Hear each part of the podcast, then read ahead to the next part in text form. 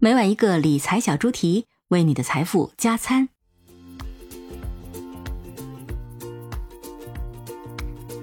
做投资的朋友们有没有过这样一种感受？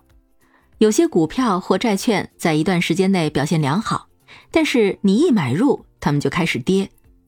再比如，你手里的股票基金很长时间一直处于亏损状态，但只要你一卖出，它就开始翻红。其实呢，这就是凭直觉去做的决策。贾森·茨威格认为，最好的决策不仅仅是靠直觉做事，而是把你大脑的双重优势，即反射和反思，或者说是感觉和思考一起结合利用起来。投资的怪圈，成为洞察人性的聪明投资者这本书，就是教你如何最大限度的利用这两者。讲述这本书之前，先来简单了解一下作者贾森·茨威格。他是美国金融投资领域的权威学者，深谙投资中的人性的专家。同时，他也是一位广受欢迎的演说家，演讲足迹遍布哈佛、斯坦福和牛津等名校，还经常受邀出任各大电视台或电台的特约评论员。这本《投资的怪圈》就是一本讲述了洞察人性的投资者。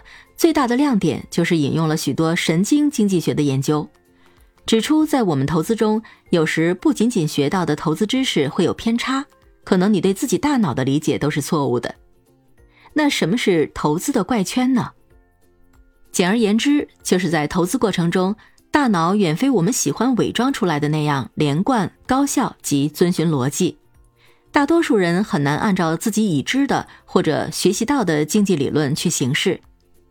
作者做了一个投资理财中的理论与实践表格来形象的描述，比如说，当你学习了一套财务知识后，理论上你的大脑已经拥有了清晰连贯的财务目标，但是在真正实践时，你会发现自己根本不知道大脑中的目标是什么。大多数投资者都知道投资应该低买高卖，然而我们经常却高买低卖。很多人也都知道，追逐热门股票或基金肯定会引火烧身，但是呢，每年仍有数百万投资者飞蛾扑火。尽管他们在一两年前发誓再也不会这么做，许多人依然重蹈覆辙。换言之，知道正确的答案和做出正确的事，对很多人来说往往是截然不同的两码事儿。哪怕是最聪明的投资者，也会出现这样的错误。光这么说比较抽象，下面呢，通过学习书中两个有意思的效应，看看我们是怎么掉进投资的怪圈的。第一个叫数字锚定效应。先来做一个简单的测试，大家可以听的时候跟着我的描述，在心里默默记一下。第一步，取你电话号码的最后三位数，然后加上四百，比如我的手机号后三位是一三零。加上四百就是五三零。第二步，回答一个问题：你认为匈奴王阿提拉被打败的确切年份是什么？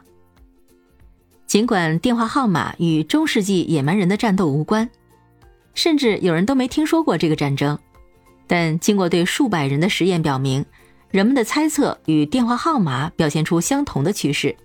也就是说，我第一步算出来的数是五三零。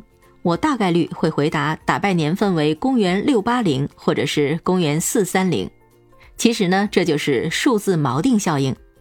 也就是说，一旦你的直觉抓住一个数字，思维就会被这个数字卡住，就好像思维被它涂上了胶水一样。正是由于数字锚定效应的存在，房地产经纪人通常会先给你看市场上最贵的房子，然后其他的房子相比之下会显得便宜。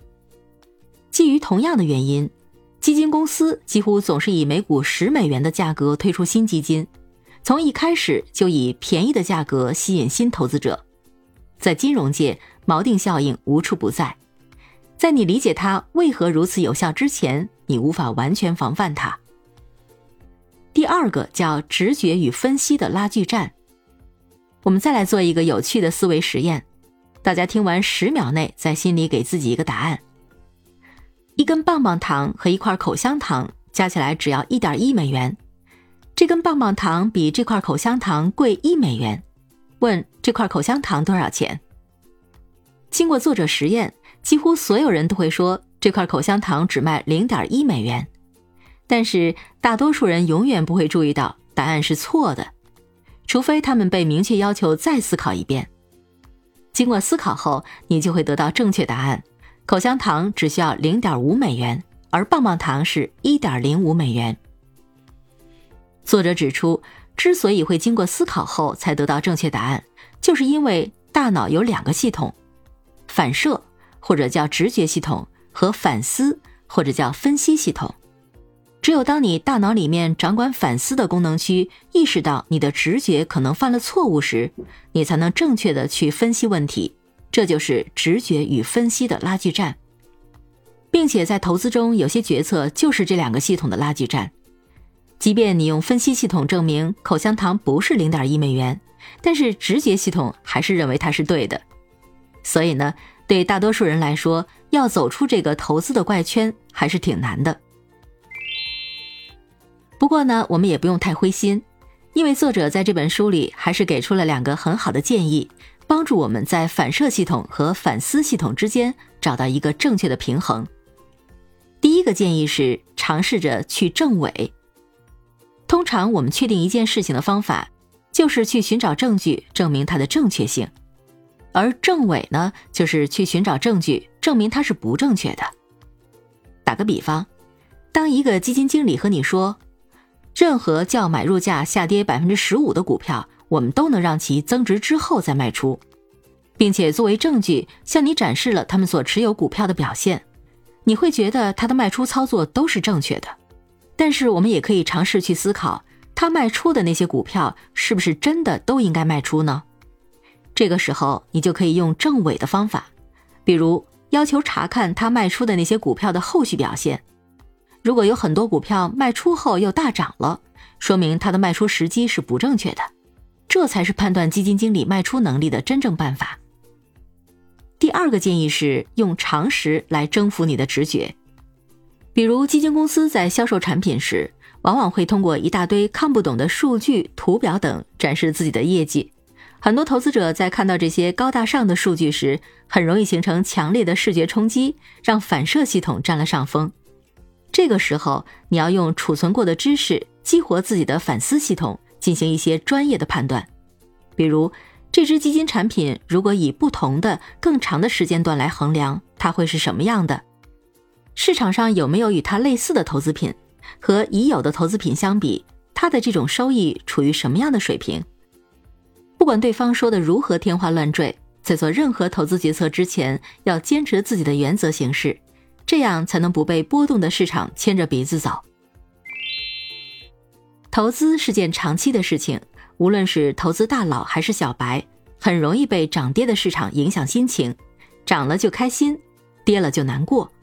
殊不知，除了金钱，一个人的快乐支出也会是我们追求幸福途中的成本。在本书的最后，作者还提出了关于幸福感的研究。他认为，金钱并不总能带来幸福感。而想要获得幸福感，最具价值的投资是把钱花在能让你的生活更有价值的目标上。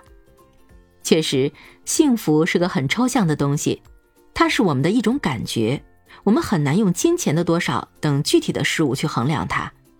对于小孩，一根棒棒糖可能就让他很幸福了。所以呢，幸福完全来自于个人的想法。如果你认为简单就是幸福，那平凡的日子里你也能一样感到幸福。而作者认为，幸福就是把你与生俱来的天赋发挥出来，让自己对别人更重要，让你周围的世界变得更美好。考虑到大脑的运作方式，幸福并不取决于你能买多少东西，而是取决于你发现自身价值有多大。其实反过来想也一样。幸福感也是衡量有没有找到自己天赋的一个重要指标。也就是说，如果你发现做这件事能让你获得满满的幸福感，那么证明你已经找到了自己的天赋。当然，你可能觉得天赋是一个人与生俱来的，但我更觉得它是每个人都可以挖掘到的潜能。可能发掘它的过程比较艰难，时间比较漫长，但是不管什么时候，只要它被发掘出来。你就会明白幸福感到底是什么。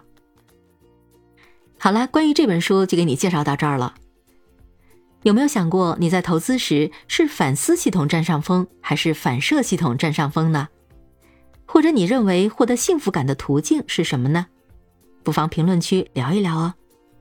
我们下周见，拜拜。